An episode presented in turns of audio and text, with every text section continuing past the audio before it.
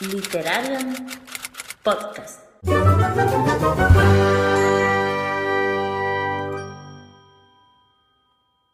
Hola, bienvenidos al primer especial de este Mayo Sci-Fi con editorial. Yo me llamo Priscila de la Biblioteca de Blue Rose y hoy estoy acompañada de mis tres brujillas, eh, Rocío de Libros al Alba. Hola. Rocío de Librería 9 3 cuartos. Hola. Y Torda de Ciudad de Literatura Resiliente. Hola. Y como representante y editora de Crononauta tenemos a Carla Bataller. Hola. Bienvenida. Bienvenida. Gracias por invitarme. Gracias a ti por querer. Gracias a ti por acudir. A ti, a ti. Gracias por tu tiempo. Pues en primer lugar queríamos comentar que, que este especial es diferente a los anteriores porque eh, hasta ahora siempre hemos hecho eh, especiales con booktubers o gente un poco que lee ciencia ficción, pero no que publica ciencia ficción. Este es el primero que hacemos con editorial porque además como bueno, ya sabrán lo- las personas que nos siguen, tenemos otra iniciativa que, que se trata de leer eh, editoriales independientes o alternativas, como vuestro caso. Y, esa iniciativa se llama 12 meses, 12 independientes.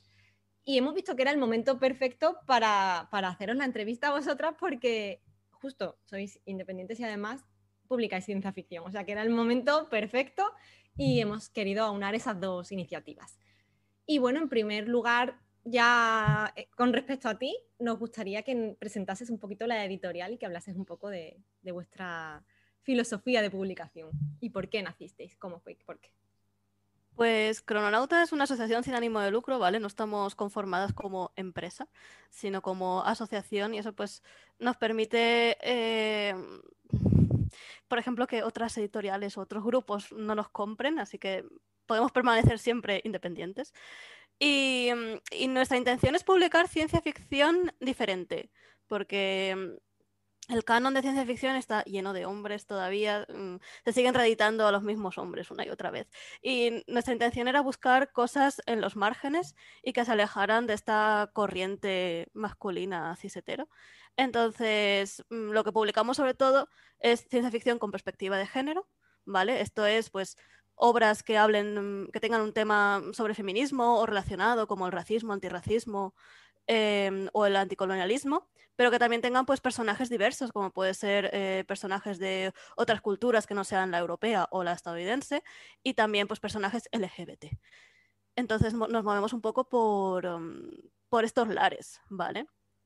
Y, todo esto empezó, bueno, realmente yo no estaba en los inicios de la editorial, eh, pero mis compañeros Cándido, Elena y Gonzalo, eh, pues empezaron la editorial eh, porque querían leer cosas que eh, encontraban en librerías de segunda mano o, en inglés directamente y querían compartirlas con el resto de gente y necesitaban mm, compartir esas lecturas y si no lo va a hacer otra persona, pues lo haces tú misma, ¿no?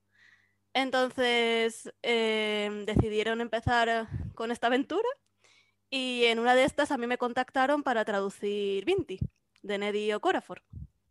Así que yo empecé traduciendo para Crononauta, pero, pero luego mm, hubo muy buen rollo y nos entendíamos muy bien, compartíamos gustos leyendo y, y al final pues me asocié a la editorial como miembro y ahora pues soy la vicepresidenta de Crononauta, que suena así muy grande, pero realmente, realmente no, hay, no hay rangos, ahora somos solo tres personas y, y es, es todo lineal, cada persona tiene sus cosas y, y se encarga de ellas. No, no hay jefes, básicamente. Sí, cada uno tiene su, tarea, ¿no? Exacto. Yo, por ejemplo, pues me encargo más de redes sociales, prensa, redactar, de Matreon, que es nuestro pequeño Patreon donde publicamos ficción corta, y traducir también, aunque por la, para- por la parte de traducción eh, va distinta a la editorial. ¿Vale? Porque como editora realmente, como somos una asociación sin ánimo de lucro, no estamos cobrando por nuestra labor. Todo el dinero que, que- que recaudamos con los libros va para publicar más libros. ¿vale? Entonces, al no ser una empresa, esto nos permite, pues, bueno, es por amor al arte, pero al mismo tiempo es un arte que nos apasiona mucho Claro. y, y esto nos permite, pues, pues, a cada año sacar más libros. Sí, y, y además, ya a título personal, os diré que, que eh, con todas las obras que yo tengo aquí y que he leído, porque, bueno, las 3 de Vinti las tengo pero en digital, no, no las compré todavía en físico, todavía, que las tendré, pero las otras cuatro que tengo aquí mm, es que son verdaderas joyas. Quiero decir que lo que reinvertís luego en las propias publicaciones de, vuestra, de lo que se gana con las ventas, está muy bien invertido. Mm, no, no falta ni un detalle, eh, desde las cubiertas que son maravillosas a, cómo cuidáis la obra por dentro, al merchandising que creáis un poco en torno a cada una de las obras, que, está todo súper cuidado. A mí la publicación, bueno, esta que, me tiene loquísima, que la, bueno, la leí, me, yo he dado un por saco en las redes sociales horroroso porque, bueno, eh, ha sido, es de las que duelen, pero luego es que está tan cuidada, tiene por dentro unas ilustraciones tan chulas, venía con diferentes tipografías, mm, las postales que viene con las propias ilustraciones, es que no le falta un detalle y es de agradecer porque las editoriales más grandes lo tienen todo hecho y no, como siempre decimos, y no necesitan nada, nada, mm. ni, y no, no, no realizan ese esfuerzo que supone el dar un poquito más. Y pues vosotras sí sois una editorial que hace ese esfuerzo y que hace una experiencia lectora mucho más completa por todo lo que ofrecéis en, vuestros libros. Es que el mundo editorial realmente ya está saturado, entonces, ¿de qué nos sirve sacar 20 libros al año si no se van a ver? Nuestro propósito también es editar despacito, con buena letra, eh, hacerlo todo bien y bueno, bien, o en la medida que sepamos hacerlo, porque es que también ninguno viene realmente del, del mundo editorial. Mis compañeros son informáticos. Yo era traductora eh, em, audiovisual, por ejemplo. Entonces nos fijábamos en los que nos gustaba y lo que no nos gustaba y a partir de ahí lo hemos aplicado directamente a nuestros libros. Y, y eso estamos publicando despacito para, para, sacarlo todo pues con la calidad que creemos que los libros se merecen. Y tampoco olvidamos los libros. No nos olvidamos del libro y, queremos que tengan un recorrido largo, porque a veces las editoriales más grandes sacan un libro y a los dos meses ya está desaparecido de librerías.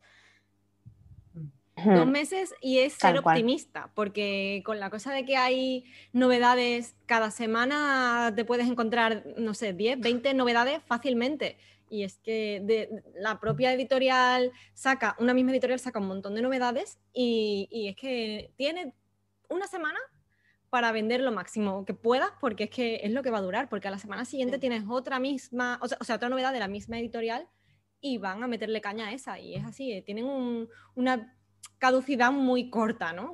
¿Sabes? Y, y es el problema. Y yo creo que lo hacéis bien porque incluso, o sea, tenéis este año cuatro novedades ¿no? Sí. Eso es. Y, hay unos meses entre una y otra, lo que te da primero tiempo para leerte esa, e, ese libro que ha llegado nuevo. Y aparte para que os echemos de menos, ¿sabes? Como para que digamos, estamos ya deseando porque ya me he quedado sin libro y necesito nueva publicación. Entonces yo creo que, que, todavía genera un poquito más esa, ese sentimiento de unión con una editorial, ¿no? Y, y a mí me parece, vamos, que, que es lo correcto. El año pasado, con lo de la pandemia, pues sacamos solo dos libros. Por ejemplo, el de Alice B. Sheldon estaba planeado salir a finales de 2020, pero se retrasó. Y encima se retrasó no solo por la pandemia, sino porque el proyecto fue creciendo en, eh, en, concepto.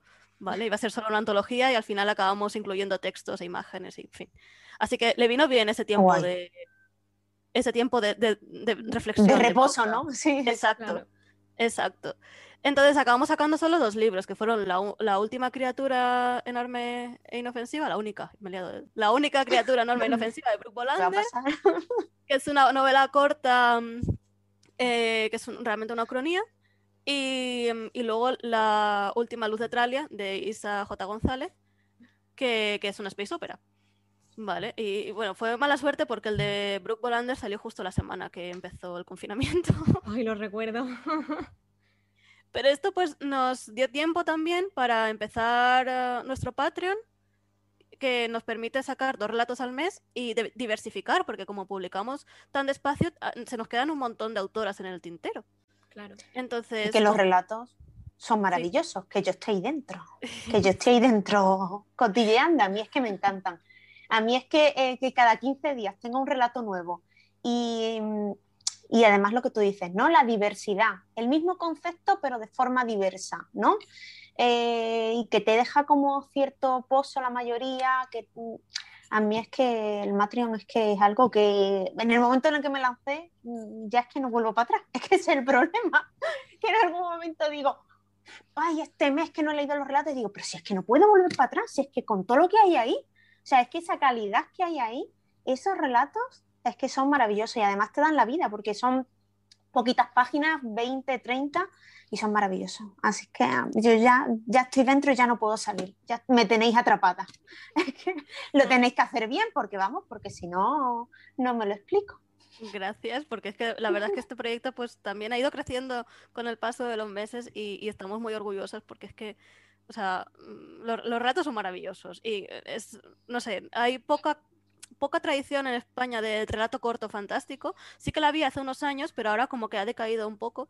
Y, claro, hay autores maravillosas publicando y hay relatos que están ahí mm, en el desván cogiendo polvo y es en plan, no, hay que sacarlos. Y, de hecho nuestra intención es sacar una antología con una selección de relatos de... ¡Qué guay! ¡Qué guay! A mí que me encantan los relatos, ¿eh? También te digo, a mí me encantan los relatos. Soy iba a comentar que el formato, o sea, normalmente el formato en el que tú encuentras un relato es en una, en una antología.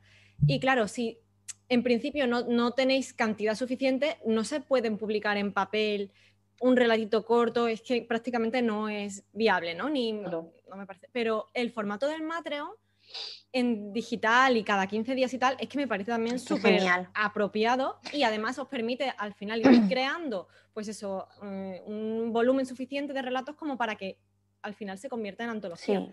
Entonces, eh, que además lo bueno que tiene, yo ya haciendo promo, es que lo puedes leer en el formato que quieras, ¿no? Te permite no solo en línea, sino en diferentes formatos que tú te lo puedes descargar, meter en tu libro electrónico, y además eh, tienes acceso a todos los relatos anteriores publicados. Entonces, eso es una pasada. O sea, yo he llegado a empezar a descargar, descargar relatos para meterlos en el libro electrónico y he dicho, madre mía, pero ¿cuándo termino? O sea, ¿en qué momento voy a terminar? Pero es que es maravilloso. A mí es que eso, a mí es verdad que a mí me encantan los relatos. Entonces... De hecho, el 1 de mayo cumplimos un año de Matron y habrá pues 24 relatos. En, mayo hacemos los 24. Y, ahora el problema de la antología es que no podemos publicar estos 24. bueno, tenéis ahí para hacer un, par de ellas por lo menos.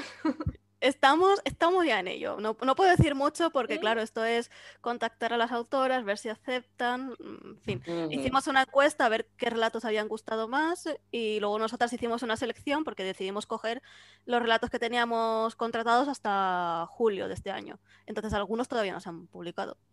Eh, pero hay algunos maravillosos. Yo estoy enamoradísima de un relato que vamos a publicar en julio de fantasmas, eh, que es que es es, de estos que te dejan, te, lo hacen pasar mal, pero al final te lo dejan con el corazón calentito.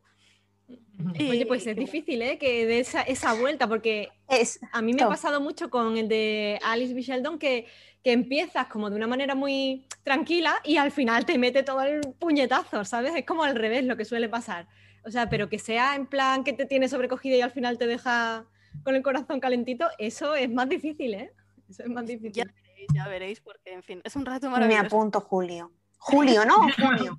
Julio, julio. bueno, en junio también hay uno muy chulo sobre brujas que también. Eh, ¡Uy! ha dicho la palabra mágica. brujas. Sí, es que en Matreon aprovechamos para explorar los tres géneros, pero claro, siempre tiramos más hacia la ciencia ficción y curiosamente hacia el terror. Y cuando ya teníamos contratados los relatos hasta julio, dijimos, si no hay ninguno de fantasía prácticamente, solo había uno. Y, pero precisamente es de brujas, así que bien, bien. Bien. Ya, ya nos tiene ganada. Es nuestro regalo de cumpleaños, Albi. Sí, sí. ¿Y para mayo, que es mi cumpleaños, ahí hay alguno? Para mayo tenemos uno de Charlie Jane Anders, que es bastante duro, pero también es muy necesario. ¿Vale? De hecho, la biografía de la, la biografía de la me gusta, me gusta. Sí, y luego tenemos otros de Nieves Delgado, que es una distopía, pero tiene, es muy, muy interesante y muy original. Pues ya me has ganado, ya me has vuelto a ganar. Sí, sí, con Nieves Delgado. Qué guay. Y tendremos club de lectura con Nieves también más adelante. Que esta semana tenemos también un club de lectura con Malca Older, que fue la autora que publicamos el 15 de abril, sí, con un rato de inteligencias artificiales y maternidad. Si es que hay es que hay de todo. Es que, es, que, es que, hay de todo y esto es muy bueno. Todo, todo es muy Pero, bueno. ¿Y el tema de los clubs de lectura, cómo funciona? O sea, ¿la propia autora participa o, o cómo, cómo, funciona? A ver, intentamos que el autor hable español, ¿vale? Porque Claro. yo no soy intérprete y contratar a un, a un intérprete ya se nos va un poco de las manos. Entonces, Claro. Malca Older, aunque es estadounidense, tiene mm, raíces latinoamericanas y habla español. Mm. Entonces, Ujú. pues la hemos mm, traído para acá. Bueno, para acá. ¿no? Está, vive en Holanda, creo. Ahora mismo viaja un montón esta señora. Y, y entonces va a participar. Y cuando tenemos una autora, pues española, también participa. Y también aprovechamos para comentar un poco en directo los otros relatos que no. Entonces, este mes, pues había un relato de terror. Y si queréis, pues comentamos los de mujeres, los de madres cañeras, que, que ha triunfado muchísimo también. Sí. Ese fue buenísimo. Sí, sí. Además, yo- bueno, yo no me lo esperaba que fuera así. Y cuando lo leí, digo, "Ostras, es que, a ver, es que tan, a ver, un relato, hablar de un relato sin eh, decir nada que no sea, es que es muy difícil, ¿no? A mí yo cuando uf, intento transmitir que mm, si me gusta o no me gusta un relato, cómo lo digo, cómo no lo digo, digo, uf, ¿en qué momento? ¿Qué digo, qué no digo? Claro, Mm, yo porque, creo que claro, lo interesante aquí es es, como ha hecho. Carla, que es usar palabras clave. Maternidad, brujas, no sé qué. O sea, usas esas palabras clave, esos y ya está, sí, sí. y ya. Entonces, yo creo que además Temática y ya está, sí, que sí. ya se conoce cómo es la editorial y qué publica, o sea, habla, pone, dice maternidad y dices, vale, esto va a ser un giro de tuerca importante, no va a ser cualquier libro de maternidad, o sea, porque sabes No. qué es lo que publica la No, no. editorial. Entonces ya teniendo ese bagaje, mm, ya nada más que dices una- un concepto y, y te tienen, ya estamos atrapadas. De hecho, es que de muchos temas eh, todavía, por ejemplo, inteligencias artificiales. Inteligencias artificiales llevan en la CIFI desde hace décadas, ¿vale? Si no siglos enteros. Pero mm, desde el punto de vista feminista y de una mujer, es que no, todavía no hemos llegado ahí, ¿vale? O sea, todavía hay muchos aspectos de las inte- inteligencias artificiales que explorar. Mm. Entonces, no es solo inteligencias artificiales y ya está, no, es, es que eso, le encontramos, intentamos encontrarle a los relatos y a los libros una perspectiva distinta, no es solo una historia de robots. Y ya De está. hecho, decía Sara el otro día, Sara Le, en uno de los especiales que grabamos con ella, que, que justo la, daba cas- la casualidad siempre de que en los libros que aparecían inteligencias artificiales, si eran malas, si eran, eh, digamos, antagonistas, o eran mujeres. ¿Sabes? Es como que no, la inteligencia artificial súper maligna que está como catalogada como mujer, ¿sabes? Y dentro de, y, y claro, pues era en plan, eh, eh, queremos algo más, ¿no? O sea, no solo ser la, la- la- el, el punto negativo de la, de la obra, ¿no? Eh, claro. es darle una vuelta, una vuelta de tuerca más y buscar. Que eso viene un poco al hilo de cómo queríamos seguir Sí. avanzando y es, pues, que cómo encontráis esas obras que queréis publicar, porque me imagino que a nivel nacional sí que mm, os llegarán manuscritos y tal, pero a nivel internacional, ¿cómo hacéis esa búsqueda o, si contactan con vosotras? o ¿Cómo seleccionáis ese- esas obras que queréis publicar? Pues al principio en la, en la editorial, eh, a nivel nacional, em, aprovechamos para reeditar dos clásicos de la ciencia ficción española, que son Consecuencias Naturales de Elia Barceló y El Informe Monteverde de Lola Robles. Y luego ya a partir de ahí dijimos, vale, ahora pues toca publicar cosas más actuales. Y, y luego a nivel internacional hic- hicimos como el giro contrario. Primero novedades o cosas actuales y luego clásicos. Vale. Y, y bueno, hicimos una recepción de manuscritos y fue así como encontramos el manuscrito de Isa J. González, La última luz de Tralia. Y ahora mismo tenemos el, um, la recepción de manuscritos cerrada. ¿Por qué? Porque eh, manuscrito de autora española para 2022 ya está comprado y ya está firmado y, y ya está programado. Entonces ya lo siguiente sería para 2023 y ya me nos parece un poco esperar, mm, hacer esperar demasiado a la gente. Y luego a nivel internacional, eh, no sé si sabéis lo que son las agencias literarias. Sí. Un poco por encima, sí. Mm. Pues hay agencias literarias y sobre todo en Estados Unidos, ¿vale? Aquí empieza a haber más movimiento, pero en Estados Unidos eh, los escritores tienen un agente que eh, les representa, ¿vale? Y entonces si quieres contratar una obra tienes que ponerte en contacto con la agencia, pero es que resulta que no hay una agencia, hay dos agencias, la de Estados Unidos y luego su representante en España. Entonces realmente tienes que hablar con la de España o si no tienen pues ya con la de Estados Unidos. Es un lío, ¿vale? Yo hago mía, todos sí, los sí. to- todas las negociaciones estas para nuevas obras y a veces te van enviando de un lado para otro hasta que al fin caes en la persona correcta. Pues tienes que cruzar mucho los dedos. Entonces, Hablar con mucha gente, ¿no? Por el camino. Hablar con mucha gente. Hay Con lo dos cual el proceso-. Perdona, Ca- Carla, el proceso se alarga mucho, ¿no? En el tiempo. Sí, sí, ahora os cuento, ahora os cuento un caso concreto de una cosa que vamos a publicar. Entonces, las obras te pueden llegar porque la agencia a lo mejor te envía un folleto con lo que tienen o lo que van a sacar, ¿vale? O tú investigas y vas leyendo lo que te interesa, ¿vale? Entonces, en nuestro caso, em, tenemos dos tipos de libros, novelas cortas, que tienen un formato más pequeño, y luego novelas largas. Las novelas largas solo las podemos sacar de vez en cuando porque son más costosas de imprimir, que es un cacho que se lleva bastante dinero. Y, entonces nos centramos sobre todo en novelas cortas. Y bueno, pues nos fijamos en, editoriales que publican novelas cortas, vamos leyendo eh, y una cosa que tiene que ocurrir es que nos guste a los tres miembros del equipo. Por unanimidad, claro. Exacto. Claro. Y eso no siempre pasa. No siempre pasa, exacto.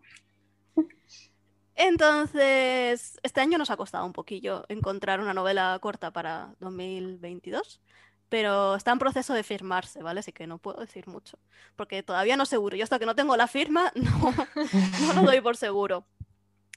Y entonces sí, el proceso se alarga bastante. Eh, en el caso de en las profundidades de River Solomon y Clipping, ¿vale? Por ejemplo, nosotras Novedad- escribíamos Novedad de mayo. La novedad, novedad de mayo. Nosotras le escribíamos a la agencia de River Solomon, ¿vale? Porque es la autore. Pero resulta que quien tiene los derechos es el grupo musical Clipping, eh, ¿vale? Porque el libro está basado en una canción de Clipping, entonces eh, eh, son mm, tres cantantes y ellos encargaron la novela. Entonces, ellos tienen los Mm. derechos. Y quien lleva eso es una agencia de talentos de Nueva York súper tocha. Y yo cada vez que escribía, hablaba con una persona distinta. Mira, me he equivocado de sitio, discúlpame. No, yo escribía siempre al mismo Al mismo sitio, reenviaban el Claro, correo pero que y me otra diferentes persona. personas, ¿no? Claro. Claro. Entonces, eso se alargó durante meses, porque claro, yo nunca hablaba con la misma. Pero al final conseguimos, conseguimos firmar y todo, todo bien, todo bien. Y luego, ah, no, otras veces, por, por ejemplo, con una cosa para 2022, eh, había un, un agente literario muy majo, muy rápido, respondía enseguida, aunque fuera para decirte, oye, que todavía no lo tengo, pero que está esto pendiente. Y súper rápido. Entonces, hay de todo. Claro. Luego hay agencias que, mm, aunque queremos publicar ah, un libro con muchas ganas, pues hay agencias que no te responden bien o que en ese momento no quieren vender los derechos por una cosa o por otra. Entonces, no solo depende de nosotras publicar un libro. Exacto. Claro. Y Pero por bueno. ejemplo, con. Es que lo primero con lo que yo os conocí fue con Vinti. Con Vinti, ¿cómo fue el caso? Porque me llama mucho la atención y, y- y la verdad que es una obra que, que a mí me, me gustó un montón. Entonces le tengo un poco de cariño a esa, a esa obra y estoy intentando que todo el mundo se la lea. y, y creo que en este mayo sci-fi va a caer seguro, vamos, yo la recomendé y la he recomendado en todos los, los especiales así que he podido y, y, y en el caso de Vinti, ¿cómo fue? Que la autora me... Es que yo no estaba cuando contrataron Vinti. Vale. Vale, tú eras la Yo- traductora en ese momento nada más. Claro, claro. Em, pero no sé exactamente cómo, cómo fue. Luego, sí que sé que por haber publicado Vinti, por ejemplo, luego teníamos preferencia para publicar otras obras de Okorafor, como es Quien teme la muerte. Ay, me. Pero, Claro. pero en, e- yo en, ese- en esa negociación yo no estaba, no sé cómo fue. ¿Y cómo Pero- llegaron hasta ti para traducir Vinti? Porque me gustaba mucho Octavia Butler. Claro, y, y asociaron, asociaron. Y ya está. A ver, yo, eso fue 2017, 2017, o sea, ya ha llovido un poquillo desde entonces. Y en esa época yo estaba metida en Adopta una autora, que fue un proyecto mío de mm, Mm. difundir autoras. Y yo hablaba muchísimo de Octavia Butler, que en ese entonces lo que había disponible de Octavia Butler era 0,0 libros en español, ¿vale? Y no la conocía ni Dios. Bueno, bueno, sí, la conocía gente, pero, en fin, sí. leerla era complicado. Y, y resulta que a Elena y a Cándido les gusta mucho Octavia Butler y no sé, me conocieron por redes sociales y, y me escribieron sin haber mm, dado todavía a conocer la editorial ni nada. Y claro, yo cuando vi ese correo, porque yo me metí a traducción porque yo quería traducir libros, pero luego es más complicado meterte en este mundillo de, de lo que te piensas. Y yo pues me había pasado años enviando currículum sin ningún éxito y de repente pues me llega esta oferta de la nada y yo pues claro, pues me morí en ese momento. Claro. Microinfarto. Totalmente. Y, y a partir de ahí pues, pues eso, ya para adelante, ya me ¿no? salieron otras cosas. El resto es Exacto. historia, ¿no? Sí. Qué guay. Básicamente es algo que ya ha ido surgiendo un poco a lo, a- a lo largo de la entrevista y es pues hablar de- del género de ciencia ficción, o sea, lo que queréis publicar del género. Que, ¿Cuáles son vuestras líneas mm, más concretas? ¿no? Es lo que más o menos era lo que, la pregunta, pero más o menos se ha ido desarrollando también en la entrevista. Si tienes algo más que añadir o sobre futuras publicaciones o, o mensajes que queráis transmitir, ¿no? Un poco por ahí. No puedo decir mucho sobre... Ella, no, eh, ella quiere son sacarte información, ¿eh? La Hombre. estoy viendo. la Ya hemos tenido aquí alguna pequeña pincelada, o sea, no nos podemos quejar. A ver, ya la antología de Matreon, bueno, esto tampoco era muy secreto porque se contó en, en Matreon, Sí, pero, sí, se contó, sí. pero no puedo decir mucho de 2022, principalmente porque no todo está ase- asegurado, entonces no quiero decir nada y luego que no sea. Claro. Claro. Pero bueno, sí que tenemos eso, eh, mm, como dos líneas principales, una de más novedades y otra de, de clásicos, ¿vale? Y la de clásicos pues tenemos a Elia Barceló y a Lola Robles y este año pues hemos seguido con James, James Jr. o Alice B. Sheldon. Y el año que viene nos gustaría seguir también con una autora clásica. ¿Vale? No voy a decir nada más. Y luego novedades, pues este año tenemos em, En las profundidades de River Solomon y. Clipping. Y en el tercer trimestre eh, se buscan mujeres sensatas de Sarah Gailey, ¿vale? Portado. Y también, una cubierta Totalmente. preciosa, una cubierta preciosa también. Vamos. sí, sí, sí. O sea, No eso, falla es- ninguna, ¿eh? O sea, eso es cosa Buah, de, sí. de los ilustradores. O sea, normalmente no tenemos ningún requisito, solo ha habido un caso donde tenemos un requisito. Pero, pero dejamos libertad. Entonces es cosa de los ilustradores, no es nuestra. pues, Y tenemos también em, Innombrable de Cariana Reuben, que es novedad española, y que será un libro largo, ¿vale? Ese es ciencia ficción con mucha acción y con politiqueo y con intrigas y demás. Y también tenemos la portada que es chulísima y que queremos enseñarla en junio o por ahí. Y, y es como muy neón. muy llamativa. De la misma ilustradora que La única criatura enorme e inofensiva. de- sí, Ahí va. Yo todo lo que tengo lo voy sacando, porque es que como son todas tan bonitas, ¿sabes? Y, y lo- Yo confiaba en no ti, sé. yo confiaba en ti, que lo sacaras. Claro, y me da pena de verdad, por eso digo que no tengo 20 a- aún, pero lo tendré porque, porque es que, o sea, son joyas también, ¿sabes? Es una Sí. cosa. Y, y Sí. me faltan dos, o sea, me faltan dos. El informe Monteverde, ¿es ¿cómo Monteverde. se llama? Y me falta, y me falta Quién teme a la muerte, que esa es- no me lo perdono, porque a mí ya digo que me encantó Nedia Corazón. Y, mm, y esa la- o sea, esas dos son las únicas que me faltan de, mm, de las que tenéis publicadas hasta ahora. Y claro, yo me suscribí a la cajita anual de novedades. No podía, o sea, esa tranquilidad que yo tengo ahora de decir, yo no me tengo que preocupar, yo no me voy a quedar sin, a mí me va a llegar en cuanto se publique, eso es maravilloso, vaya. Eh, y claro, y Pues queréis- en cuanto puedas te tienes que hacer con el informe Monteverde porque clasicazo de Mm. escritora española. Sí. O sea, y además he visto que está ilustrado. O sea que Sí, también. es, que es eso, que hay, mm, o sea, en las publicaciones tienen, no, no todas tienen ilustraciones por dentro, pero algunas sí, y ya digo, como esta de Alice B. Sheldon, y, y son una pasada. Es que, claro, eh, el cuidado hasta el más mínimo detalle. Si queréis, hablamos de las ilustraciones, porque es que también es un tema que no surgen de la nada, obviamente. Claro, sí. En Vinti, el ilustrador es Del Halvorsen, ¿vale? Que es un ilustrador de Sudáfrica. Y, y la verdad es que no sé, yo tampoco estaba ahí, pero no sé cómo llegaron a él, pero vamos. Bueno, sí que sé cómo llegaron a él porque ha ilustrado otros libros de Nedio Corafor, ¿vale? Em, y vamos, maravilla. Y luego la portada de Quién teme la muerte, que es chulísima, con detalles que van formando una calavera. Realmente era la portada de una edición francesa, que está ya descatalogada, creo, y le han puesto otra portada que es con el continente africano y la cara de una señora que es en plano.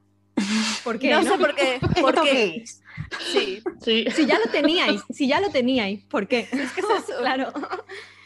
Y luego en general dejamos eso, eh, libertad creativa, y solo en un caso hicimos una petición, y es que en el caso de Alice B. Sheldon, la autora saliera ya mayor y no jovenzuela. ¿Por qué? Porque, pues porque cuando empezó a escribir ciencia ficción y a publicarla ya tenía más de 50 años. ¿Vale? Claro. Entonces, mm, no sé, ahora hay como una moda de poner fotos de autoras súper jóvenes y Sí, tal, y que... A ver, que esta, se- esta señora mm, tenía más de 50 años cuando empezó a conocerse. A conocerse. Claro, y el tema de poner fotos de cuando son jovencitas es lo mismo que, o sea, es otra manera de discriminación al final. Es como decir, no, no, no, si tú no eres una chica jovencita, no nos vale. claro. O eres un señor, que da igual la edad que tengas, o eres una muchacha jovencita para que podamos poner tu foto y quede bien, ¿no? Es un Claro, poco... para que llame la atención, ¿no? Pues no. Claro. Exacto. Entonces, esa fue la única vez que hemos pedido algo, pero por ejemplo en la portada de En las profundidades, que es preciosísima, Uf, también de, de Dale Halvorsen, ¿vale? O sea, del mismo ilustrador que Vinti, nos vino con dos portadas, ¿vale? Pa em- eso para empezar, cuando le habíamos pedido una. Em, entonces nos dijo, creo que esta queda mejor por el tema de los títulos, que es la definitiva. Pero bueno, también os pongo esta porque, en fin, me salió. Y al final le acabamos comprando esa ilustración sin los títulos ni nada que va a servir para cosas de merchandising. Ah, qué guay. Todavía no la hemos enseñado. Yo, en- a principios de mayo vamos a abrir preventa y habrá un adelanto exclusivo en Patreon eh, sobre las cosas. En mayo es mi cumpleaños. No Rocío nada. está- Tiene, tiene como, como un mensajito por ahí, esto para, para el que quiera saber, mm, quiera saber, ¿no? Que regalarte, ¿no, Ro? Maldita Yo la voy a sea, tener, Carla, así yo no que- sé si esto ha sido una buena idea, ¿eh? Hablar hoy contigo. De verdad. Yo es que, claro, ¿sabes? Que tenemos una especial literaria es como, madre mía, la cartera, acabo de mudarme, eh, Rocío respira, bueno, es tu cumpleaños, no pasa nada, Pero autorregálate cosas. Piensa que ahí- ahora tienes más sitio para libros nuevos, Ro. Claro, claro. Lo que pasa es que todavía no tengo la, la librería ni la estantería, Pero la tanto por el suelo por estos míos. Ayer, Pero ayer sí, salió Ivy Clementine echándome la culpa, entre comillas, yo le dije no me siento nada culpable, porque se ha comprado también dos, dos libros, el de Alice B. Sheldon y el de La única criatura, se los ha comprado los dos y me echaba la culpa. Y yo decía, mira, yo no me siento nada culpable, la verdad. Y también. Laia, de Laia is Reading, que también hablamos con ella en el primer especial, y también me echa la culpa. Digo, mira, es que no me siento culpable, así que tampoco me voy a sentir culpable cuando tú te compres todo- todos los libros que tienes pendientes. Pues nada. No me voy a sentir No, la culpable. verdad es que sí, eh, la culpable, verdad es que- también te lo digo, ¿eh? Que me voy a sentir más feliz que culpable. Ya ves. Y yo- No, yo- pero la verdad es que sí, eh, la verdad es que es un catálogo muy, muy interesante. Hay un poco de todo, o sea, si quieres eh, ciencia ficción más tranquila, el informe Monteverde, la verdad es que es mm, maravilloso, está muy bien escrito, está ilustrado Sí. por Marina Vidal, que no lo había dicho, pero Sí. si te va a la ciencia ficción más intensa de emociones fuertes, tienes a Alice B. Sheldon, por ejemplo. Y luego si quieres eh, más tipo espacio, está Vinti. Que también Em, Vinti, la primera, la primera y la última, sobre todo, son intensitas también. O sea, Sí. tiene momentos en los que dices, ay Dios mío, ¿sabes? Son- En la tercera lloré todas las veces que tuve que leerla, que fueron muchas. ¿vale? Claro, corrigiendo. Claro, o sea, no, primero me la leí porque, en fin, soy fan. No podía no leerla, ¿vale? Nada más salir. Luego, eh, claro, traduciéndola. Luego revisa tu propia traducción. Luego te pasan correcciones, vuelve a, a- a revisarlo. Y luego, hace poco, tuve que volver a leérmela para, porque íbamos a reimprimir y eh, para ver si había alguna rata, pues también mm, me la leí. Y claro, Es- llorar. Justo, justo te iba a preguntar por tu experiencia traduciendo Vinti. Y más o menos ya. Es que, uff, bueno, fue el primer libro. Yo, han pasado, ha pasado unos cuantos años. Yo he crecido como traductora desde entonces. Seguramente lo volvería a traducir de otra forma totalmente distinta, ¿vale? Pero, jope, es que no podría haberme tocado un libro mm, que me gustara tanto como primera traducción de mi vida. Creo Entonces, que fue una muy por la puerta grande, ¿eh? porque Sí. Sí, eso ha tenido que ser muy top, ¿eh? Sí, sí. Fue, una experiencia encima muy bonita porque, claro, normalmente te dicen que el oficio de, de traductor es mm, estás a solas en tu casa traduciendo. Y en general es así, pero con Coronauta no lo fue. ¿Vale? Em, enseguida pues me abrieron las puertas, en plan, si quieres comentarnos algo, pues estamos aquí. Y, eh, y bueno, no sé, me metí muy rápido Crononauta. Y hay muchas cosas que realmente no fueron solo mías, sino que fueron un ejercicio de, de colaboración. Por ejemplo, en el segundo salen unos animales que son los caracoles luciérnaga, ¿vale? Que eso realmente surgió como una lluvia de ideas de todo el equipo. Mm. ¿vale? Son unos caracoles que existen de verdad, que son bioluminiscentes, pero no tienen nombre en español. Entonces había que ponerle un nombre, no poner el latinajo mm, que tienen, que era, que era muy Claro. feo. Y, le- y fue pues un ejercicio de, de eso, de soltar ideas, soltar tonterías, porque las tonterías se tienen que quedar fuera también. Entonces llegó un momento en el que eran caracoles brilli brilli. Ese momento tuvo que ser como... Un Interna, yo he- álgido. Antes de decir caracol, luciérnaga, he tenido que pararme para decir, no digas caracol, brilli, brilli, porque mentalmente es así. Entonces, realmente pues me sentí muy acogida con este primer libro y no podía haber, no, no solo Puerta Grande, no solo por el libro en sí, porque Vinti es un librazo, sino porque es que me hicieron sentir como en casa. Y mm, sí, Claro. y al final, pues sí, pues me he metido como, como traductora, ay, como traductora, como editora, pero no sé, o sea, ya so- somos como familia, en verdad. Y qué complicado Muchas tiene horas, que ser, ¿no? como Al dices, día. lo de hacer la selección, ¿eh? Qué complicado tiene que ser. Porque solo... Estás intentando otra vez sacarme los libros. No, no, por lo general no. Tiene que ser complicado, me refiero, porque creo que sí, si en una sola persona, depende del día que cómo te levantes, pues te gusta más una cosa o menos, o como tú misma dices, yo evoluciono. Hoy en día traduciría Vinti de otra manera. Igual pasa con, con el gusto de uno, ¿no? Tú te levantas un Con día y la dices, selección de un libro, ¿no? hoy Mm. tengo cuerpo de que me guste, de- tengo ganas de leer, yo qué sé, La última luz de Tralia. Y otro día te levantas, no, no, hoy estoy más una mirada a Alice B. Sheldon, ¿no? Entonces, depende del día, tú vas a estar más propensa a, a, a que algo te guste más o menos, ¿no? Entonces, si ya uno mismo tiene ese conflicto, a veces te gusta algo más y otras veces menos, con tres personas seleccionar tiene que ser súper difícil, vaya. Ponerse un poco... Hemos tenido, hemos tenido forma de practicar y es con los relatos de Matreon, porque el procedimiento es el mismo. Aunque con los relatos somos un poco más flexibles, porque si se lo leen dos personas y a esas dos les gustan, adelante, ¿vale? Porque esa es un proceso más rápido, no, no podemos estar en los laureles. Entonces, em, hemos podido practicar durante meses y, em, y ahora, por ejemplo, que este año sí que nos hemos sentado muy pronto a leer libros para 2022, leímos unos cuantos y claro, cada persona tiene su forma de decir si sí o si no. Mi forma de decidir si un libro me gusta, ¿vale? Es em, pensar, mm, esto va a sonar un poco fuerte, pero bueno, ¿me pegaría con alguien para defender este libro? Si la respuesta es sí, Oye, me encanta, respuesta ¿eh? es sí, pa'lante. Este es el libro, ¿verdad? Sí, porque es que enc- encima con la literatura que publicamos, que es ciencia ficción, que es algo más marginal, y encima feminista, que es también algo más marginal, siempre te va a salir alguien quejándote. Y encima Ah. ficción corta, ¿vale? Porque la- las novelas cortas aquí en España todavía no están, no han acabado de cuajar, siempre te sale alguien diciendo, esto es muy corto. Esto mm, le, le harían falta 200 páginas más, y es en plan, pues no, lo siento, pero esa es la Claro. historia. Entonces, mm, si no se quejan por el formato, eh, se quejan mm, por el feminismo. Mm, Si no, se quejan por las decisiones que se han usado. Por ejemplo, en, en las profundidades eh, usamos el lenguaje no binario, ¿vale? Y ya estamos Claro. preparándonos para eso.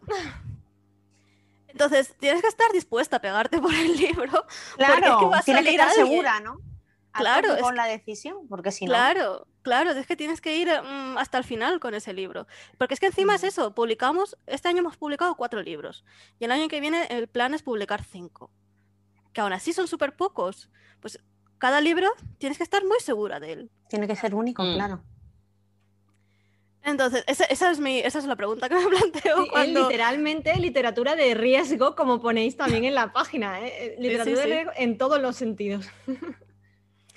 Así que bueno, pues eso, el año que viene, eh, la antología de Matreon, pues eso está en proceso. Y, y yo me pegaría por todos y cada uno de esos relatos. Y, y luego la novela corta, que todavía no está firmada, eh, o sea, es que me hizo sacar la vena violenta, ¿eh? En plan, como alguien se meta con esta novela, Tenemos un Por, problema. novela, por, por la novela mato, ¿no? Eh, Luego tenemos ya otra contratada que esa va a ser larga. Esa sí que está firmada ya. que es la primera que vamos a sacar y supongo que lo diremos dentro de relativamente poco. Eh, esa también. Pero esa es. Te, te- te genera el sentimiento de "Mm, yo la defiendo, pero es una novela que desprende muchísima rabia. ¿Vale? Es de sentimientos fuertes y emociones fuertes también. Y ya se defiende ya solita. O sea, no hace falta. A mí me pasa mucho, yo siempre lo digo también, soy una lectora muy visceral. Yo más que decir, no, tiene que ser la mega historia de... ta-", o sea, yo necesito empatizar o, o que me haga Mm. sentir algo. Y es que no falla, o sea, no falla. Es así con, con lo- las obras que publicáis que te hacen sentir, aunque sean emociones que en principio tú las ves y dices, yo, o sea, miedo en algunos casos porque es ciencia ficción, no tan ciencia ficción, ¿sabes? En algunos casos dices tú, es que esto puede pasar. Eh, claro, es que me refería a esa, a, a- a Sí. los relatos, que no es en concreto el segundo, bueno. Y, y claro, dices, puede pasar, sientes miedo, luego sientes esa misma rabia y, de- de- de- y la impotencia de decir, es que, mm, ¿por qué? ¿Por qué? ¿no? Y es así, te hace sentir cosas y te hace eh, empatizar con personajes y, y eso, es como tú dices, yo defendería la obra a capa y espada por- y- y cuando no se defienden ellas mismas, claro. Porque, Es que también hay gente cuando, por ejemplo, Vinti, que Vinti ganó varios premios, pero los, los ganó en un contexto especial, ¿vale? Porque hubo un movimiento mm, de derechas en los premios Hugo hace unos años, ¿vale? Que se juntaron para votar en masa a gente nazi. Entonces, hubo también eh, un movimiento en contra de eso. Y, en- y ese año, en 2014 creo que fue, se quedaron algunos premios desiertos y también salieron obras un poco distintas. Y eso es un poco lo que generó el cambio de que en los últimos premios Hugo, Nebula y Locus veamos más mujeres y sobre todo más mujeres racializadas, ¿vale? Mm. Pero hay gente que cuando le dices que ha ganado Lugo se piensan que es una obra que revoluciona el género y no tiene por qué ser así, simplemente puede ser una obra que te ha gustado, que te ha hecho sentir cosas. claro. Por ejemplo, Matabot, que también he traducido esta novela, así que también lo ganó todo. Pues Matabot tampoco revoluciona el género, pero empatizas con el No. personaje, te lo hace pasar bien y ya está. Es que no hace falta nada más para ganar un premio, quiero decir. Claro. Sí, sí, es que al final son emociones, ¿no? Que transmite. Es que, yo qué sé, un buen rato, lo que tú dices, ¿no? Entretenimiento, no hace falta ser una obra maestra. Estando bien, bien escrito No, en pero- cuanto a que esté correcto y que luego eso, que te haga sentir, no que sea. Es que en realidad la originalidad está como sobrevalorada. Porque ¿cuántas cosas pueden ser originales hoy en día? ¿Sabes? Es que es difícil ver una idea que sea 100% original y única. Entonces no puedes estar dependiendo de. No, no, el premio solo puede ganarlo alguien que trae algo totalmente nuevo. Eso no va a pasar. No, y es que es como dice Carla, mm, depende, o sea, a lo mejor la historia no es muy buena. O sea, es una aventurilla y tal, pero Matabot es que se come todo. O sea, Matabot tiene una personalidad arrolladora. Es que es maravillosa. Es Y que es maravillosa. Ese año, pues dices, bueno, pues tengo que votar entre eh, estas novelas y este es lo que me, a mí, de corazón, pues Claro. me ha llevado a, a- Es lo que meses después de leerlos sigo pensando en esto. Exacto, eso es. Las que te, Mm. te dejan un pozo ahí. El pozo, eso. Sí, pero en este caso, por ejemplo, eh, en los diarios de Matabot, no, la obra no te va a dejar un pozo filosófico, ni de ninguna manera, sí, es una aventurilla. Un buen una rato, aventurilla, ¿no? ¿Te va a Pero el personaje es tan maravilloso que es que, o sea, te acuerdas de él. Eso te iba a decir, te, te deja un recuerdo, ¿no? Que sonríes Sí. cuando piensas, ¿no? En el personaje. Sí, Más que en la historia global, ¿no? sí, sí, sí. Se sí. queda contigo. Por eso Sí. no todo se puede votar a lo mejor por la profundidad o por. O sea, a lo mejor es que ese personaje te ha atrapado y merece la pena premiarlo. Sí. Es que, en fin, al final funciona pues porque votas con el corazón, no, no hay más. Desde hace unos años voto en los premios Hugo, ¿vale? Porque están abiertos a todo el mundo, aunque tienes que pagar una tasa, eh, Mm. están abiertos a todo el mundo y luego realmente tampoco votan ahí miles y miles de personas, que nominar creo que fueron 1.500, 2.000, una cosa así, que tampoco es- son 10.000 personas en todo el mundo han decidido los premios Hugo, no, son comparado con Estados Unidos es un cachito Sí. y no todo el mundo es de Estados Unidos, hay mu- mucha gente de fuera. Eso también un Entonces, poco puede ser reflejo de que, de que estamos hablando de un género, o bueno, géneros que son minoritarios en comparación con otros. Entonces es Claro. menos visible quizá y por eso la gente tampoco se implica tanto en las votaciones, en todo esto, porque no son géneros que, que lea mucha gente al final. Y bueno, avanzando un poquito, con respecto ya también a la ciencia ficción y por ir terminando, em, ¿cómo te iniciaste tú en la ciencia ficción? Así un poquito... Pues curiosamente yo empecé más por la fantasía. Ah, empecé un poco por lo típico, Memorias de Doom, Harry Potter, ¿vale? Em, y la ciencia ficción es algo que descubrí ya más mm, de adulta. Em, pero es que no recuerdo el primer libro que leí de ciencia ficción, la verdad. No sé. Seguramente fuera uno de Isaac Asimov o mm, de esta gente. Em, sí, pero el momento en el que dije yo quiero leer más de esto fue cuando descubrí a Octavia Butler, ¿vale? Que me leí em, eh, la trilogía Xenogénesis, que encontré de segunda mano, ¿vale? De una librería de viejo. Y, y dije, yo quiero mm, conocer más esto y quiero leer más y tal. Y no, o sea, yo había leído otras cosas, pero, pero nada me había hecho mm, sentir tanto amor, ¿vale? Y fue con Octavia Butler cuando empecé. Y a raíz de Octavia Butler, pues empe- seguí siguiendo, seguí leyendo a Nedio Corafor, a Jemisin, a... Jemisin, Sí, pues, es otra grande. maravillosa. También.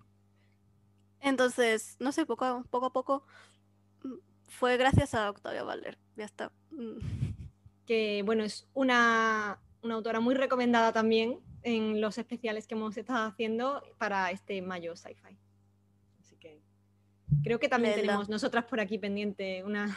Y además hay un pequeño reto en estos especiales del Mayo Sci-Fi de todos leer la historia corta de, en castellano es la, la hija de sangre, Hijos de sangre, sí. para poder Ah. comentarlo al final. Mm. Relatazo. Habrás leído, ¿no? La hija de Sí, sí, sí, sí. ¿Qué te pareció a ti? Pues hace mucho tiempo que lo leí. Hace seis o siete años, ¿eh? Pero, en fin, es que me, me gusta todo lo de Octavia Butler. No, no hay nada que no me le haya gustado. nada, exacto. No, no lo he leído todo porque, en fin, pues murió ya hace unos años y cuando lo lea todo se ha acabado. Claro. Y es lo, lo voy alargando, pero precisamente lo que más me gustó no está publicado todavía en español, que fue Wild Seed, que van a hacer una serie y está Corafor por ahí haciendo cosas. Y, y luego también tiene su última novela, justo es una novela de vampiros que salió más o menos por la misma época que Crepúsculo. ¿Vale? Pero es vampiros, pero ciencia ficción también. Y es una novela autoconclusiva y no mucha gente le hace caso, porque claro, ser vampiros Vampiro. y justo salió en la época donde los vampiros, pues, mm, tuvieron. Brillaban. no se le hace mucho caso, pero realmente también es una novela bastante profunda y con mucha crítica. Y, en fin. Pero bueno, también. Ya llegará. O sea, en algún momento. Nosotros hemos intentado publicarla y no ha habido éxito. Pero bueno. En algún momento, ¿no? Es que al parecer no querían que se dispersaran mucho sus obras por distintas editoriales y ahora mismo pues, hay tres editoriales publicándola. Sí. Claro. Pero bueno.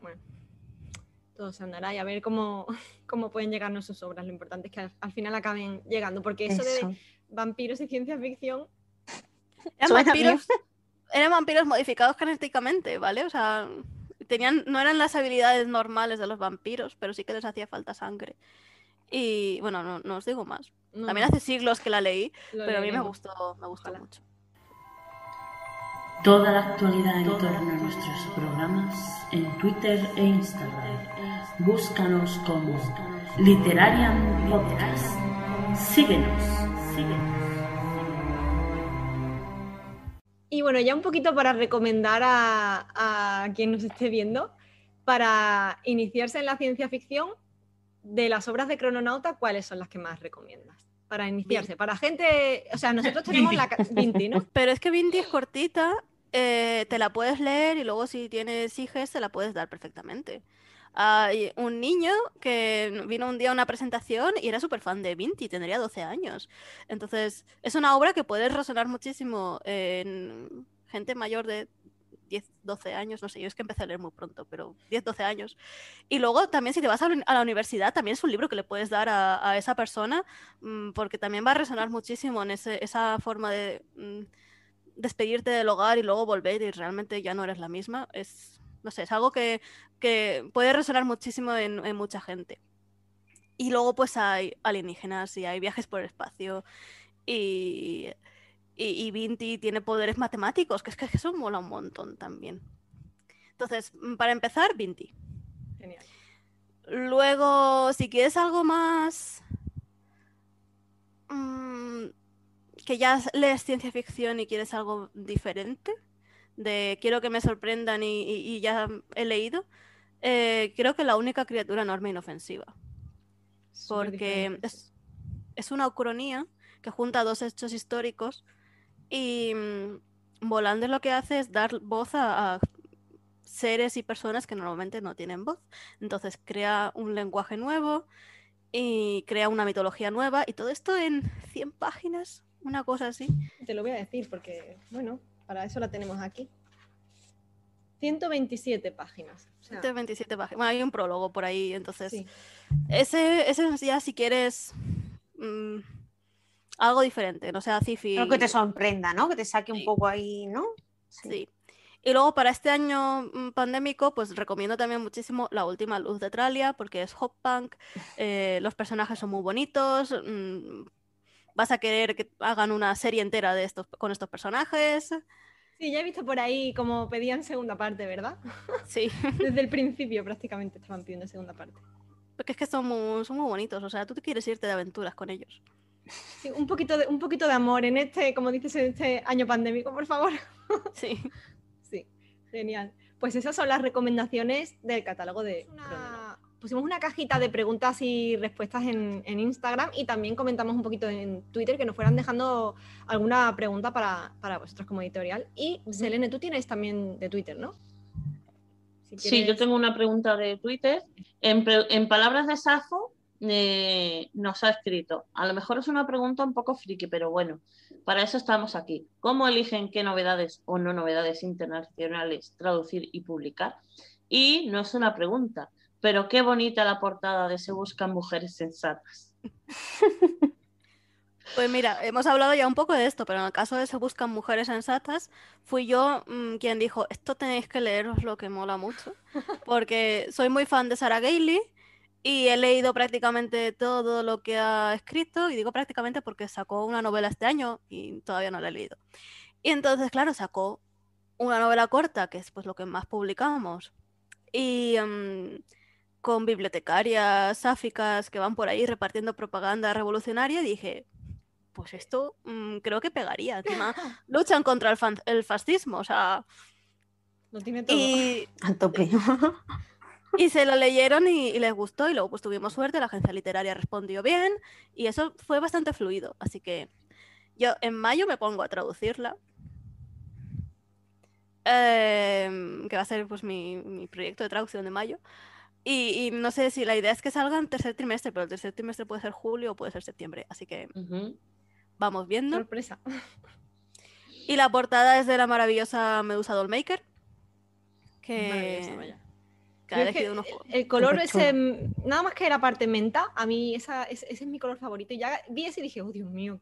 Pero es que luego la, ilustración es una pasada. Pues esa, cuando llegue ya el momento de publicar, eh, tenemos que poner unas cuantas cosas exclusivas por Matreon porque tuvo muchos bocetos diferentes. Mm. Cuando ya habíamos elegido uno, vino Medusa y dijo, mirad este que se me ha ocurrido. Y era, es la que ya ha salido. Y claro, ves a la mujer poderosa mirándote desde arriba con la pistola, dices ya, me claro, exacto. Pasamos a una siguiente pregunta. Dice Ivy Clementine, pregunta, ¿conocéis la obra de Nina Alam? Sería maravilloso poder leer más novelas tuyas traducidas.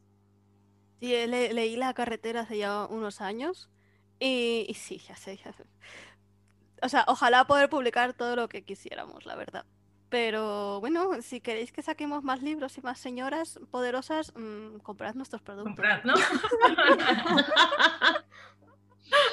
que es un ciclo, ¿no? Sí, pero de todas formas me apunto a Nina Alan para ver si leemos algún relato suyo y lo publicamos en, en Patreon. Aquí vais a tener alguna Me gusta, me sugerencia gusta. más, ¿eh? Vais a tener alguna Va, en serio, dadme un segundo que coja papel y boli. Porque, a ver, una novela puede ser más complicada. Ya 2022 está cerrado. Claro. Es que ya tenemos hasta el calendario abierto de 2023. Socorro. Em, pero relatos es más fácil, aunque ya tenemos casi 2021 completo. Pues a lo mejor no es tan fácil. Pero 2022, 2022 te da El tiempo otra vuela, ¿eh? El tiempo 24, 24 opciones nuevas para 2022. Claro, o sea, tienes claro. ahí 24 vacantes disponibles. Eh, Sara le pregunta, bueno, dice, exclama, ¡ah! ¿A qué autores les gustaría editar próximamente? Ay, pero es que a Mm, quien, a quien quiere editar ya está en proceso de claro, editar. y es secreto, ¿no?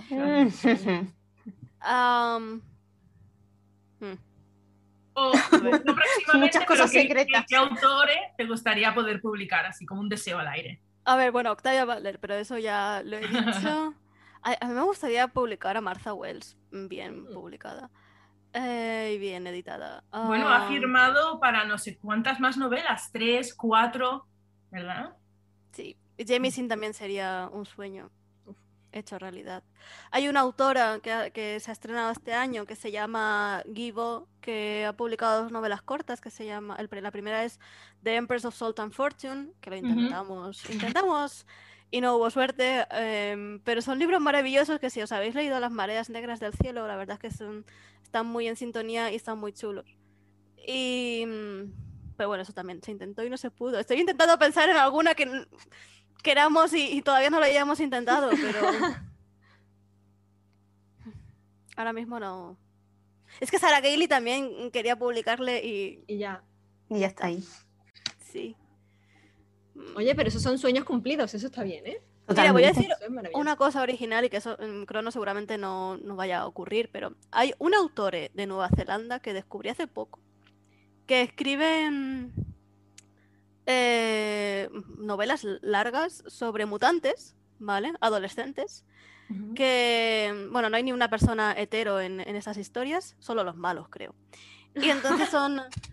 Consiguen poderes y claro, pues la protagonista dice, bueno, pues ahora tengo que hacer un grupo tipo los X-Men, ¿no?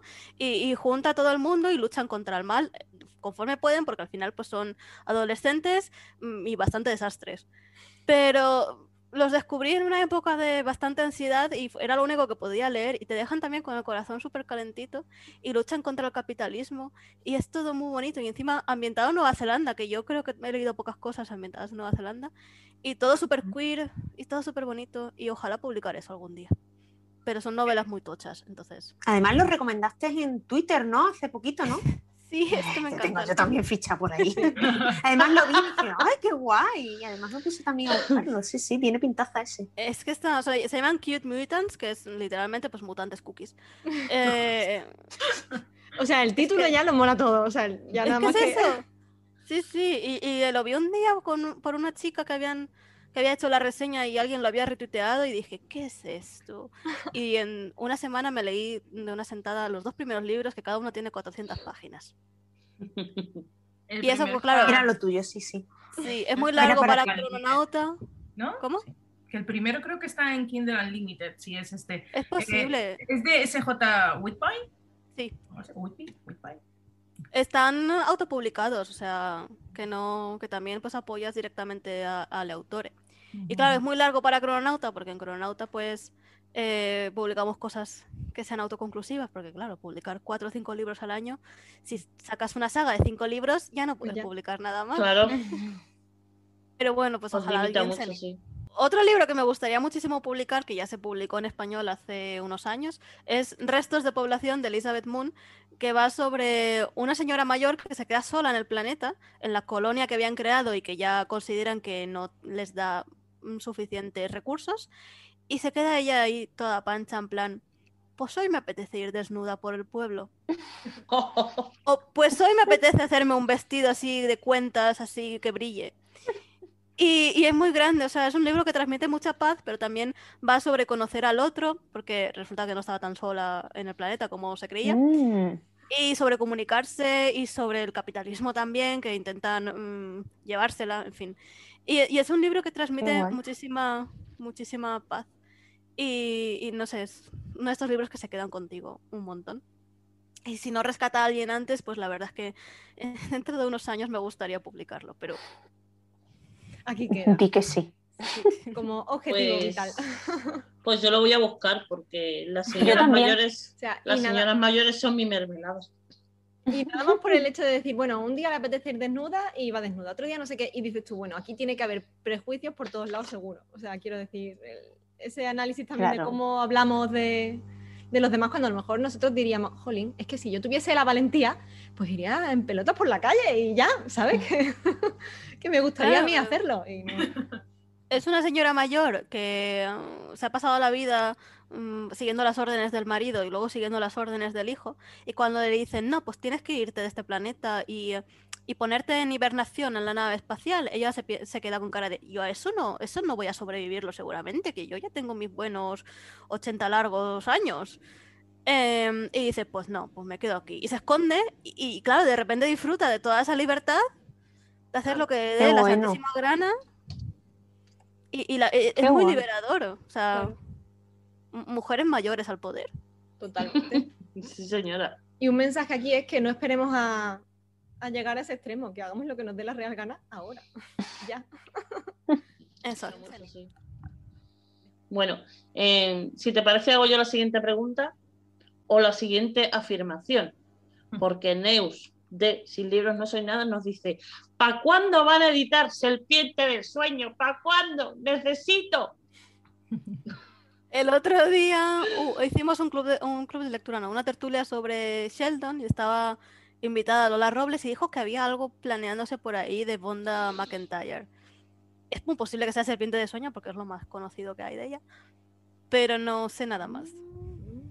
Pero sí, es una. es- yo la he leído y aunque le tengo fobia a las serpientes, eh, es muy guay, es muy guay. Yo la, la- la he adquirido recientemente de segunda mano.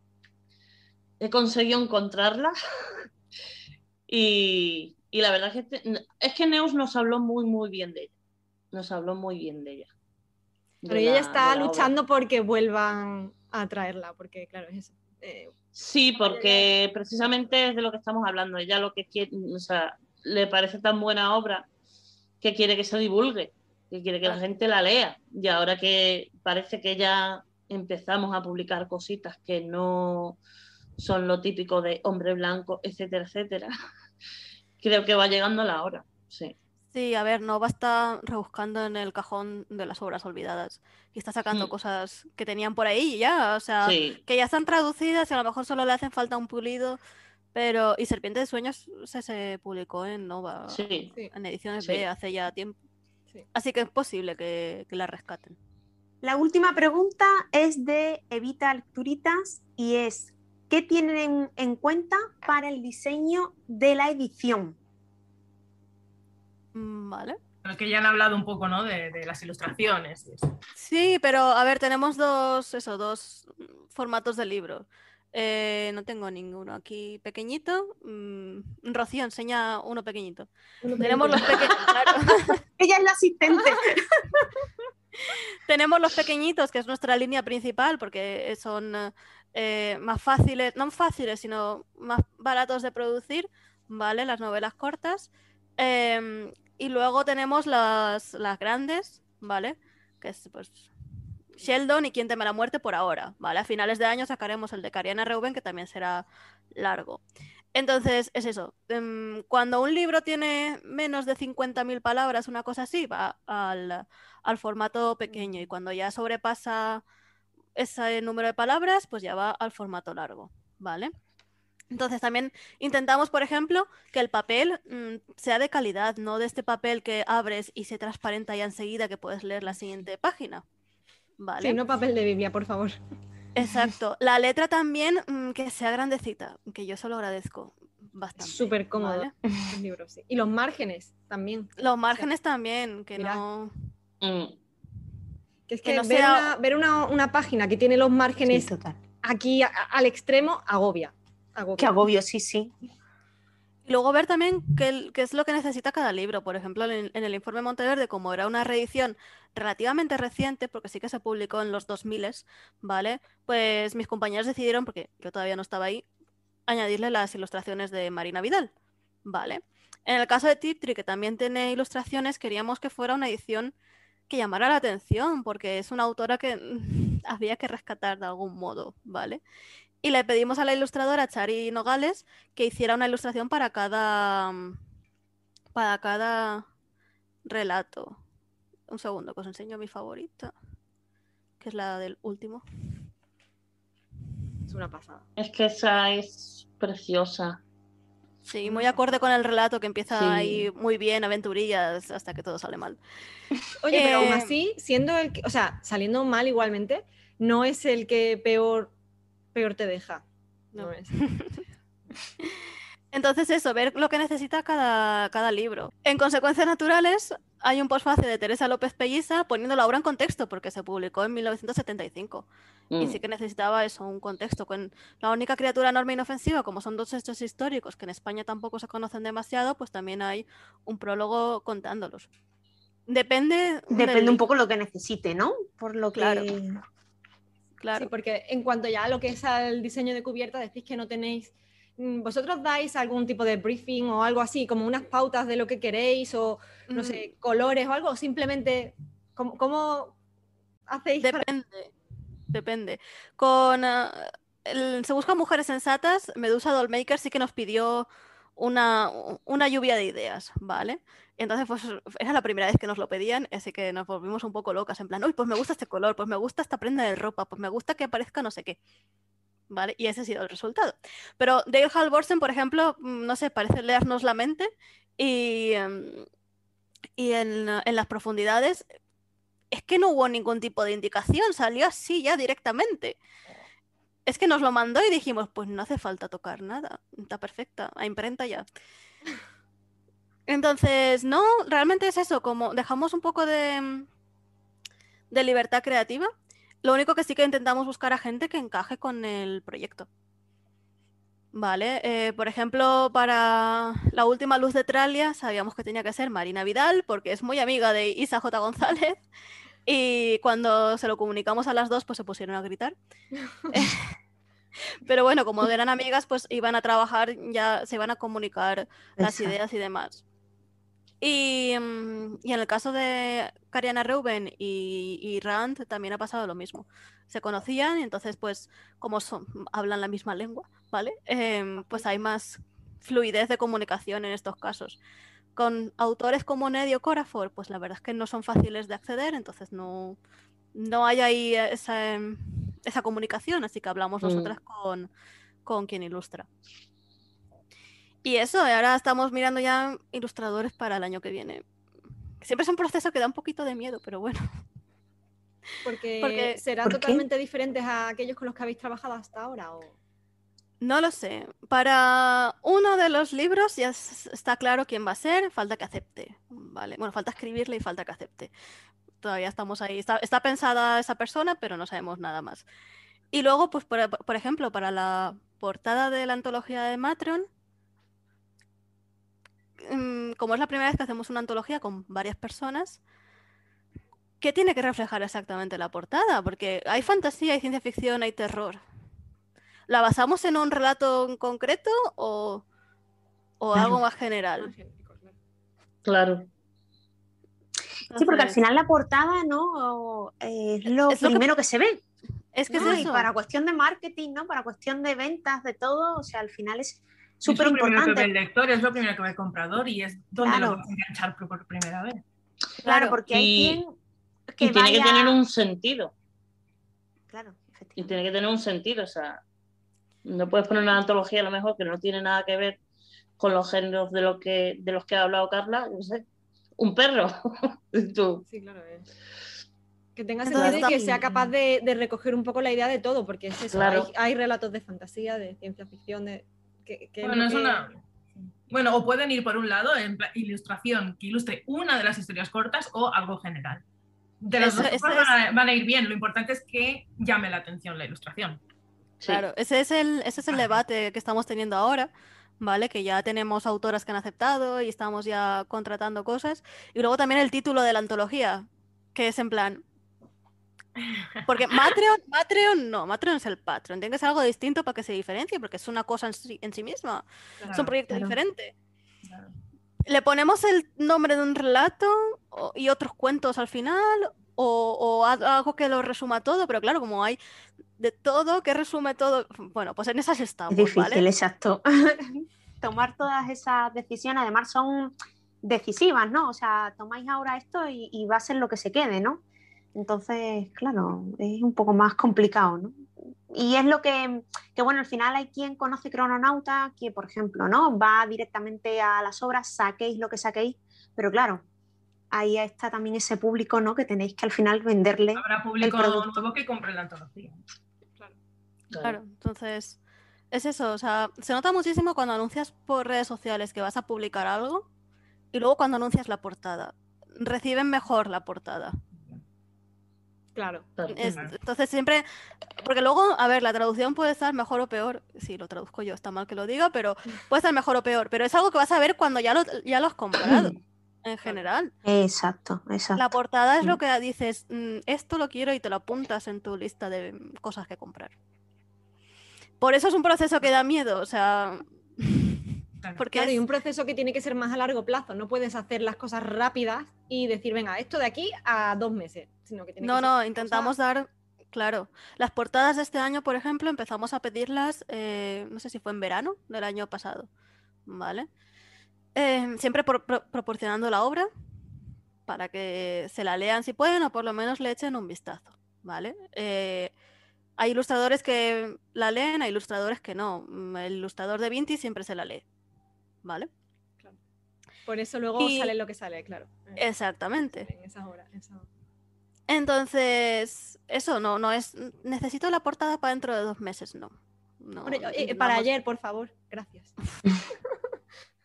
Intentamos dar, dar eso, dar opciones, y por eso hay que tener ya los libros firmados de antes con los derechos, para luego ya empezar con todo lo demás, porque si encima queremos hacer cajas literarias, tenemos que saber los títulos del año que viene Claro. eh, en, en otoño.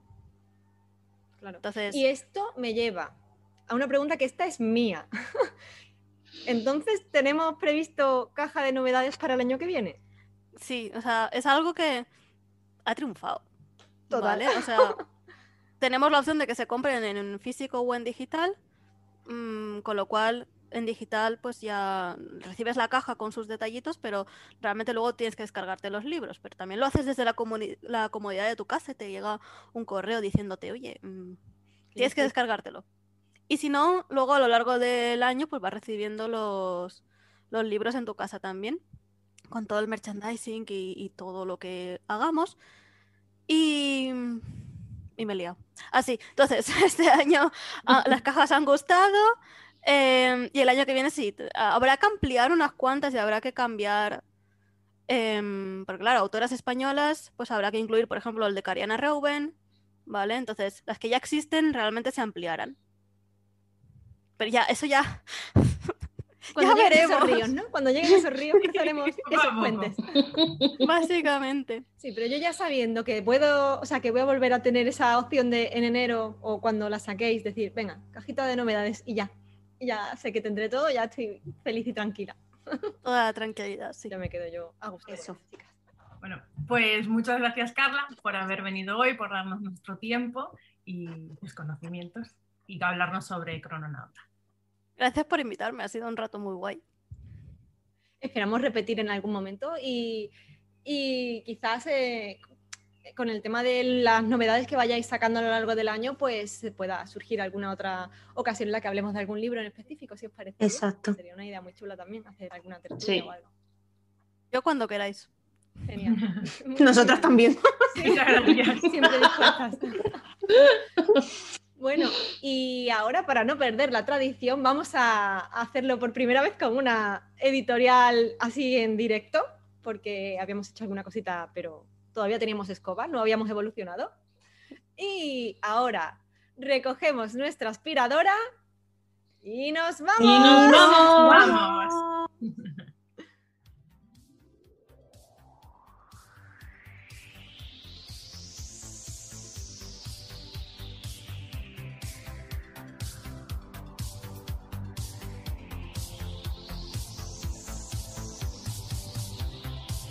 He viajado a la Tierra Media, sin moverme del sillón.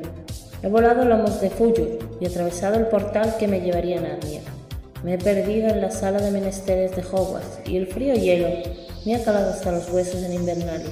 Pero de cada viaje he regresado con un botín. ¿Te gusta la fantasía? Club de Lectura Literaria. Si te interesa apuntarte al club, puedes contactar con nosotras a través de nuestras redes sociales y a través de las redes de Literarian Podcast. Como ya sabéis, disponéis de ellas en la cajita de descripción.